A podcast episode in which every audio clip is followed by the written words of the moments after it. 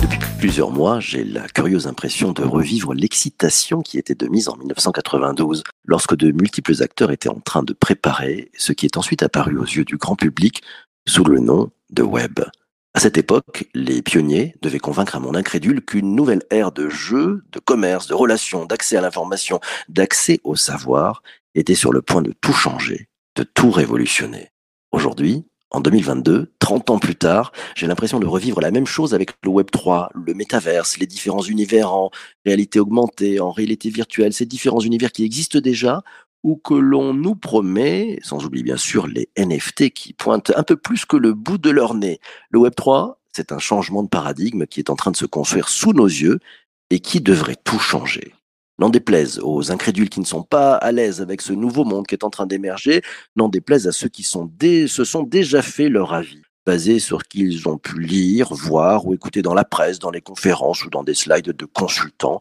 N'en déplaise à tout cela, le Web 3 est bel et bien en route. Ceux qui commencent à la pratiquer pour de vrai seront probablement les premiers à pouvoir se saisir des opportunités du Web 3. C'est pour cela que je me suis lancé dans les NFT, que j'ai déjà mis à disposition de celles et ceux qui veulent pratiquer des NFT, leur permettant de pratiquer le Web 3 à mes côtés. Ben, c'est ouvert. Tu peux aussi y accéder avec le lien qui est disponible dans les notes de cet épisode. Le Web 3, ça va tout changer Hmm, Vraiment? Faut-il y aller maintenant ou faire genre euh, j'ai déjà tout compris donc je n'y vais pas? Non, t'as rien compris si tu vas pas. Il faut y aller pour mieux comprendre ce qui change dans la donne avec le métaverse et le Web 3. L'invité de cet épisode du podcast est Sébastien Badeau, le vice-président Métaverse et Web3 chez Ledger. Vous savez, c'est la licorne française dont tout le monde parle. Bonjour Sébastien. Bonjour. Bonjour, merci à toi d'être euh, disponible avec 6 heures de décalage. On sait qu'il est, est 1h30 du matin à New York, 1h31. Euh, Sé- Sébastien, pour celles et ceux qui ne te connaissent pas, tu as un parcours euh, assez fabuleux. Toi, tu es né aux États-Unis, enfin, tu as vécu aux États-Unis. Tu as démarré avec le Web 1 euh, chez un acteur mondialement connu, Amazon. Ensuite, tu as continué avec un autre acteur qui s'appelle Google. Tu as fait une partie Web 2, point quelque chose, avec un troisième acteur fabuleux, Alibaba. Et, là maintenant, tu, tu viens d'arriver il y a quelques mois chez Ledger. Pourquoi Ledger et pourquoi maintenant? Bah, c'était assez naturel pour moi, en effet, après avoir fait du 1, du 2 et du 2,5, on peut dire, en effet, parce que je pense que là-bas, une entreprise à peu près un peu hybride web, on va dire, parce que ça façon Chine un peu différente, très intéressant, et ça peut, à mon avis, apporter aussi beaucoup dans le nouvel écosystème.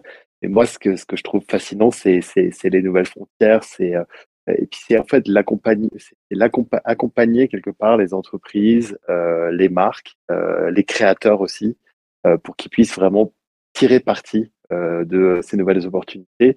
L'e-commerce en 99, euh, la, publicité et la vidéo digitale en, en 2004, la Chine en, en 2015 et aujourd'hui le, Web 3 qui, à mon avis, est, le moment. Comme tu le disais en intro, c'est maintenant.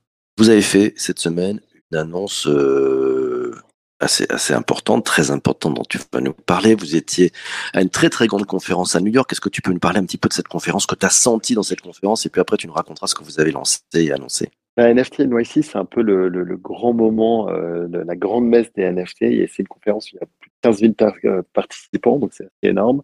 Toutes les grandes communautés NFT, les Bored Apes, les Moonbirds et autres s'y retrouvent. Donc c'est euh, des centaines d'événements euh, sur euh, trois ou quatre jours, euh, des milliers de conférences. Et nous, on a choisi en fait ce, ce moment pour euh, faire ce qu'on appelle Ledger Open, qui est notre conférence pour les développeurs qu'on fait tous les six mois, fois à Paris et là à New York et on fait les grandes annonces du moment. Et là, en effet, on a centralisé beaucoup les choses sur les NFT et le métaverse. Et moi, ce qui m'a touché le plus, que je travaille depuis plusieurs mois maintenant, c'est on a fait un plateforme NFT qui s'appelle euh, Market. Euh, Vous pouvez aller sur market.ledger.com et euh, vous inscrire euh, dès maintenant à une allow list pour y participer lorsqu'on fera nos premiers drops. Et en fait, c'est la première plateforme qui permet aux créateurs et aux marques de faire des drops de NFT de manière complètement sécurisée en utilisant notre plateforme euh, pour les entreprises qui s'appelle Ledger Vault, euh, Ledger Market donc pour les distribuer et ensuite qui permet à l'utilisateur de faire ce qu'on appelle du clear signing, c'est-à-dire de signer le contrat, la transaction de manière complètement ouverte et il n'y a que Ledger qui permet ça. Donc en fait, il y a, moi je pense que cet écosystème il a besoin en fait pour se développer de, deux choses. D'abord de euh, euh, user friendliness qui est beaucoup plus accessible parce qu'aujourd'hui ça reste encore très complexe. Euh, je sais que toi tu vends tes NFT en euros par exemple. c'est une idée. Euh, et la seconde chose dont, l'écosystème a besoin, c'est la sécurité. C'est ce qu'on on apporte par le biais de cette plateforme. C'est un- une annonce importante pour Ledger parce que c'est un peu un pivot dans, notre stratégie. Euh, en tout cas, c'est quelque chose qu'on rajoute à ce qu'on fait déjà. Et, euh, mais c'est aussi un pivot potentiel pour, l'écosystème parce que apporter l'écosystème, de la sécurité dans les écosystèmes, c'est ce qui va lui permettre de grandir. On, rappelle que, que vous, avez démarré avec un, un device, un hardware permettant euh, de, Mhm. de sécuriser en fait et de stocker euh, tous ces fameux mots de passe pour pas qu'on se soit perdu. vous en avez vendu, je crois, 5 millions, c'est ça? Euh, ce, qui, ce qui est On pas, a ce qui est pas une petite ouais. paille. C'est pas une paille. On a vendu, Bravo. on, on a, on a vendu 5 millions de hardware wallet. Et ce qui est très intéressant, c'est que aujourd'hui, tu as à peu près 20% des cryptos qui sont sécurisés sur des ledgers. Et quand tu vois tout ce qui se passe aujourd'hui sur les exchanges, les problèmes qu'il peut y avoir sur Celsius, sur Coinbase, etc., etc., de plus en plus, les gens se disent que c'est important de, parce que si ta crypto est sur un exchange, c'est pas ta crypto. Ta crypto, tu l'as que si tu l'as sur ton euh, hardware wallet. On dit toujours, c'est not, your keys, not your crypto. Si t'as pas accès à tes clés, t'as pas accès à ta crypto. Euh, donc, on a vu une, augmentation assez forte, mais parle de ces 20% pour les crypto-monnaies. Quand tu regardes les NFT, le pourcentage est largement supérieur. On est plutôt aux alentours de, c'est quasiment le double. Euh, en mai dernier, 50% des transactions pour un board ape, donc un board ape qui était vendu ou acheté, étaient faites à partir d'un ledger. Donc on sent que les gens ont encore plus besoin, ont encore plus envie de protéger leur NFT qu'ils ne protègent déjà leur crypto. Donc c'est pour ça aussi que cet écosystème pour nous, c'est un, un, un écosystème sur lequel il faut absolument qu'on soit, parce qu'on on voit que nos utilisateurs, euh, ils sont très attachés. Concrètement, euh, pour celles et ceux qui nous écoutent, avec euh, Market, concrètement, qu'est-ce que je peux faire? En tant qu'utilisateur, ce, que tu, ce que tu pourras faire, c'est ce que tu peux déjà faire aujourd'hui. C'est-à-dire que quand il y a un drop de NFT, tu vas pouvoir participer à ce drop, donc pouvoir aller acheter un NFT. Donc là, aujourd'hui, on a annoncé comme partenaire Artefact, Dead Fellows, Tagueyer, euh, l'artiste de LA qui s'appelle Jen Stark, etc. Donc les, le jour où ils feront un tu pourras acheter un NFT de, de, de- d'un de ces partenaires et tu pourras le faire si tu as un ledger de manière complètement sécurisée. Donc tu n'auras aucun risque. Aujourd'hui, ce qui peut se passer, c'est que quand tu achètes un, NFT, c'est un blind signing, c'est-à-dire qu'il ne fait pas attention au contrat en fait que tu signes. Tu peux signer un contrat en disant oui, j'achète ce NFT et je permets à la personne à qui euh, je vends ce NFT de, de, de, de prendre tout ce qu'il y a dans mon wallet. Derrière, tu perds tout, tout ce que tu avais. Alors que quand tu fais du clear signing, tu vois exactement d'où provient le, le contrat et tu signes. Enfin, c'est un peu comme, c'est, faire une analogie, c'est euh, comme signer un, un document pour regarder ce qu'il y a dessus. Et ben derrière, dans le contrat, il peut y avoir écrit n'importe quoi. Donc là, l'idée, c'est vraiment de sécuriser les gens et de leur permettre de faire exactement. Euh, donc nous aujourd'hui, là aujourd'hui, là aujourd'hui, c'est bêta, on va dire. Euh, donc il n'y a aucun drop qui a été fait. Les premiers drops qu'on va faire, c'est notre propre drop à nous qu'on va faire euh, fin juillet. Mais ensuite, on aura un calendrier de, de, de, de, de drop. Ce sera une plateforme de, de, de distribution, on va dire, de NFT. Le, le sujet, c'est quoi? C'est d'installer euh, finalement de la confiance dans, dans ce Web 3, dans ces NFT. C'est ça le principal enjeu? Bah, nous, nous, c'est l'enjeu. En tout cas, nous, c'est, je pense que c'est notre responsabilité. Hein, c'est, dans l'écosystème et surtout, c'est une conviction forte que tout va être tokenisé à terme. Euh, et que si tu veux, la, la, la culture devient euh, une sorte d'asset class et que euh, toutes les communautés euh, la musique, le sport, euh, la, mode, l'art, etc., vont être tokenisées. Il y a un moment ou un autre où il faut pouvoir permettre à ces tokens, on va dire, parce qu'un NFT c'est un token, hein, euh, d'être, sécurisé. Et cette révolution, tu vois, de la propriété, parce que ça, les NFT, c'est la révolution de la propriété, eh bien, elle ne fonctionnera que si tu peux la protéger. Donc nous, on doit, on a un rôle clé là-dedans, euh, et, et on essaie donc de- d'apporter notre pierre à cet édifice, de la construction du Web 3. La construction du Web 3, elle passe par un Web 3 qui soit bien sécurisé.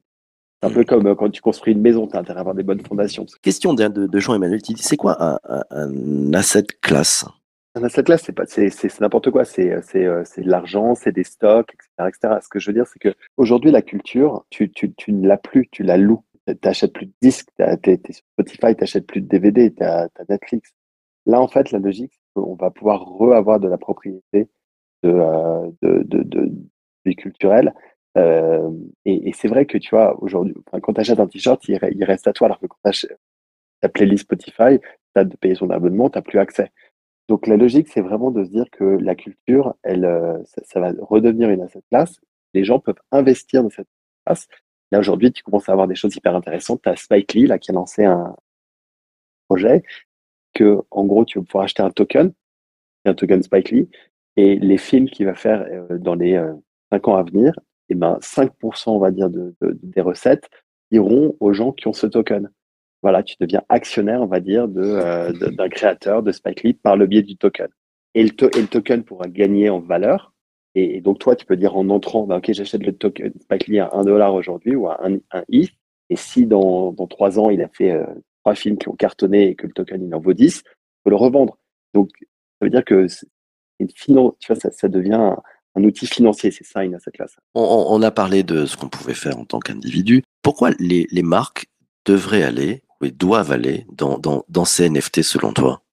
Moi, je pense que déjà, les, enfin, les marques et les créateurs. Les, pour les créateurs, dans un premier temps, si je reprends l'exemple de Spike Lee, c'est de euh, reprendre en fait la main et surtout de euh, qu'il y ait une redistribution qui soit qui soit beaucoup plus, euh, à dire beaucoup plus euh, fair, juste euh, pour les créateurs. Parce qu'aujourd'hui, si tu veux, euh, euh, de- des développeurs d'applications euh, qui peuvent payer 30% à Apple, euh, aux, euh, aux, aux chanteurs euh, qui prennent 16% euh, de ce qui est redistribué aux maisons de disques de la part de Spotify. Donc, euh, Spotify donne 4 milliards aux maisons de disques, t'en as 84% qui sont gardés par les maisons de disques, 16% aux artistes. C'est un peu déséquilibré. Euh, avec le Web3, les artistes vont pouvoir récupérer euh, ben, peut-être 50, 60, 80% de, euh, de, de, de ce qu'ils ce qui est très fort. Pour les marques, je pense que c'est un moyen aussi d'avoir la promesse en fait qui a toujours été donnée, euh, la promesse d'Internet qui était de dire vous allez avoir un contact direct avec votre client. En fait, ce contact, il est jamais direct, il est toujours par le biais d'un tiers qui va être Google, qui va être Amazon, qui va être euh, euh, des grandes plateformes, qui en fait a, elle, à la donnée et l'information. Là, ce qui est hyper intéressant au Web3, c'est que la donnée, c'est le consommateur qui l'a. C'est lui qui décide, et c'est l'utilisateur. Plutôt, et d'ailleurs, pas un consommateur, c'est un utilisateur. C'est lui qui a, son wallet, c'est la révolution du wallet. C'est pour ça aussi que c'est important de le protéger et que le rôle de Ledger est hyper important. Et en fait, ça va permettre en fait aux, marques d'avoir cette connexion directe par le biais du token avec l'utilisateur. Mais c'est l'utilisateur qui va dire oui, j'accepte de donner cette information à la marque ou pas. Donc euh, pour les marques, c'est extraordinaire parce qu'elles vont finalement avoir une relation directe et privilégiée avec euh, leurs utilisateurs ou leurs consommateurs. Mais le flip, c'est que c'est le consommateur qui a la main dessus. Ça, c'est la- l'autre révolution de Web3. Donc c'est une révolution pour les créateurs, pour les marques et beaucoup pour les utilisateurs aussi. C'est la vraie liberté. Question de Maxime, il te dit quels sont les domaines hors culture qui, selon toi, seront tokenisés à terme? Euh, Est-ce que tu as des exemples concrets?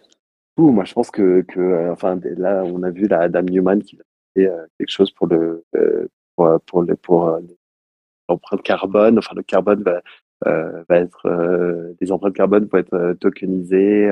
Euh, tout, tout ce qui est lié à la supply chain, forcément, va être, euh, tokenisé. Enfin, c'est- une révolution parce que c'est une fluidité totale. Mais au-delà de ça, moi, je pense que très vite aussi, euh, ton permis de conduire va être tokenisé, ton, le titre de ta maison. C'est quand même dingue aujourd'hui que on soit encore en 2022 à signer des tonnes de papier et que en fait, le fait qu'il que ta maison t'appartient, c'est un bout de papier que tu as quelque part dans une caisse dans, ta cave, alors que ça devrait être un token sur un ledger euh, global immu- immuable euh, que personne ne, peut changer jusqu'à ce que toi, tu décides de le transférer. Moi, je pense qu'il y a, et c'est là où c'est hyper intéressant, c'est que quand je te disais que euh, un ledger, au début, c'était pour euh, protéger tes, tes crypto-monnaies, maintenant, c'est pour protéger tes NFT. À partir du moment où tout va être tokenisé, en gros, toute ton identité euh, sera tokenisée. Donc, tout, tout, tout, mais, mais, mais ce sera aussi euh, les expériences que tu auras eues, les voyages que tu auras faits, les restaurants dans lesquels tu seras allé, les soirées auxquelles tu seras allé. Quand tu vas à NFT New York, il n'y a pas une soirée où tu n'as pas euh, OAP qui, qui, a, qui a un token, hein, qui a un NFT qui dit j'étais à cette soirée, j'étais à cet événement. Et donc, quelque part, tu vas avoir euh, dans ton wallet l'ensemble de ta vie digitale. Et donc, protéger ça, ça va être hyper important. Question de, de Vanessa, elle dit elle a entendu dire qu'il sera possible en achetant un NFT de recevoir en parallèle la version physique. Exemple, pour l'achat d'une paire de chaussures, on, rece- on recevrait la version numérique et les chaussures physiques. Quelle serait alors la, la valeur ajoutée du NFT numérique par rapport au produit physique Autant dire, que vaudra la vraie vie C'est une super question, j'aime beaucoup ça. Euh, donc nous, nous, par exemple, tu vois, aujourd'hui, le NFT qu'on va lancer le 22 juillet, il, vient, euh, il permettra de récupérer un anneau euh, black on black qui n'existe pas. Donc, il y a un anneau custom qu'on a fait pour, les, pour, pour location. Donc, on en a fait 10 000. Et c'est exactement ça. Tu achètes un NFT et derrière, ce NFT te permettra d'aller récupérer un, un, produit physique. Je pense que l'inverse va exister aussi. Tu vas pouvoir demain aller acheter un sac Vuitton et ce sac Vuitton, et quand on te donnera le sac Vuitton, on te donnera ce qu'on appelle un digital twin, donc un jumeau digital de sac que tu auras acheté. Plusieurs choses que tu pourras faire avec. On parle de metaverse. Euh, demain, tu pourras le porter potentiellement dans le metaverse. Ça peut intéresser certaines personnes. Et moi, ce que je trouve hyper intéressant aussi, c'est que oui, c'est quelque chose qui permettra de signaler et de dire, ben voilà, moi j'ai un sac Vuitton euh, dans ma vie digitale comme je l'ai dans ma vie réelle. Après, sur la valeur de ce NFT, on peut, y réfléchir comme euh, par exemple, tu vois, si tu vas sur StockX aujourd'hui, tu achètes une paire de Nike, de Air Jordan de 86, en très, bon état, les chaussures, elles valent peut-être 200 dollars. As la boîte d'origine, elles vont valoir 250. Donc, le de la valeur de la boîte, et on va dire l'équivalent de la valeur du NFT, c'est 50 dollars. Mais il y a une valeur à avoir cette boîte. Donc, on peut, on peut l'exprimer comme ça. Et le NFT pourra en servir de, de certificat, hein, de, de, garantie finalement, hein, aussi de, de, cette paire de Air Jordan de 86 très connue. euh, on, on, voit que c'est bien, que tu aimes bien ça. Euh, Jean-Manuel, tiens, te pose la question, euh, est-ce que tu penses que l'Europe va changer ses règles vis-à-vis des, des bitcoins et autres nouvelles, éco nouvelles économies? Euh, Tu sens ça arriver de ton point de vue ou pas du tout? C'est ah encore bah loin ouais. Ah non, non c'est plus que sentir, c'est en train de se passer et l'Europe est en train de faire de, de et c'est très inquiétant euh, parce que euh, moi, je vois le. la première fois que je travaille dans une entreprise euh, et c'est important pour moi aussi parce que je travaille que dans des entreprises internationales et c'est la première fois que je suis dans une entreprise française. Je trouve que le, le Web3 est une opportunité phénoménale pour l'écosystème européen et l'écosystème français de créer des vrais champions de demain. Ledger en étant un, mais il y en a plein d'autres. Il y a Sandbox, il y a Dogami, il y a tellement, tellement d'entreprises dans, dans les Web3 et, euh, et, euh, et métaverses, etc., françaises. Là, aujourd'hui, ce que la communauté européenne est en train de, faire avec Mika et d'autres, euh, c'est des choses qui vont empêcher le développement et, derrière, les gens vont soit partir, soit c'est des entreprises américaines ou, euh, asiatiques qui vont prendre le lead. Donc, il y a une vraie responsabilité de communication, de partage, etc. Ça ne veut pas dire qu'il ne faut pas réguler, mais il faut réguler intelligemment. Et, euh, et aujourd'hui, en fait, les, les, textes qui sont, qui sont posés, c'est des textes qui vont empêcher. Là, il y a, par exemple, la Hollande vient de passer un, texte qui va faire ce qu'on appelle du KYC. C'est-à-dire que quand on envoie de la crypto, c'est donner le nom de la personne, la raison d'envoi, etc. Comme quand on fait un transfert bancaire, bah, typiquement, c'est des choses qui vont, euh, ralentir le développement euh, du système.